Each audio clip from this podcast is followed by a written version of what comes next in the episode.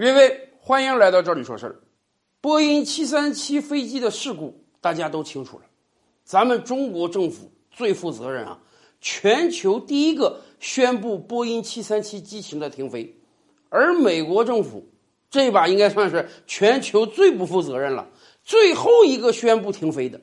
当然了，毕竟波音是人家家生产的，人家有护犊的心情，咱们也理解。可是，即便这次宣布停飞的过程也很有意思，很耐人寻味。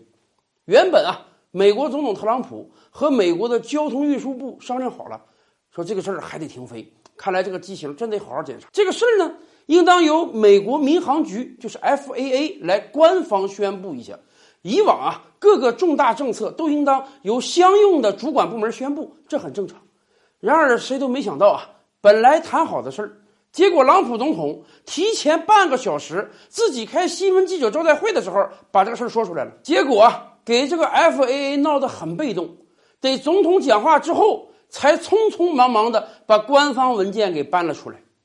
为什么朗普总统要抢这个功呢？确实啊，有邀功之嫌。说你们看到了吧？我一声令下，美国境内这个波音七三七型这个飞机也不能飞了。这一方面，这也是做给美国老百姓看。说大家看到了吧？我作为美国总统，我也是很看重大家的生命安全的。可另一方面啊，也有很多人指出，特朗普是特别不待见 FAA 的。我们可以给大家看一看，我们从 FAA 官方网站上找到的人家的主要领导人的这个介绍啊。大家看到了吧？局长、副局长，乃至于参谋长或者叫幕僚长，这三个主要领导啊，全都是代理状态。也就是说，这么重要的一个部门，到今天为止，三大主要领导人没有一个是正式员工。为什么会这样呢？大概快两年之前啊，FAA 的局长到点了，要换新人了。这个位置很重要啊，历来必须由美国总统提出提名。然后由美国参议院通过才行，所以啊，特朗普一看，哎呦，这个位置不错，我得提名一个好人。他提名谁了呢？当年特朗普准备提名的是约翰·邓金，这个人从来没有在美国政府部门中担任过任何职务。那这个人是干什么的呢？这个人是一个资深的飞机驾驶员，关键是他还不是民航客机哦，是私人客机。您没猜错。邓金就是特朗普专机的驾驶员，而且据有资料讲啊，从一九八九年开始，长达将近三十年的时间，邓金就是为特朗普服务的。也就是说，两年之前，朗普总统想用他的私人飞行员来当这个美国 FAA 民航管理局的局长，这个事儿一传出来。当然，很多议员是不愿意的。你虽然贵为总统，理论上讲你提名谁都行，可问题是你总得提名一个差不多的人才行啊。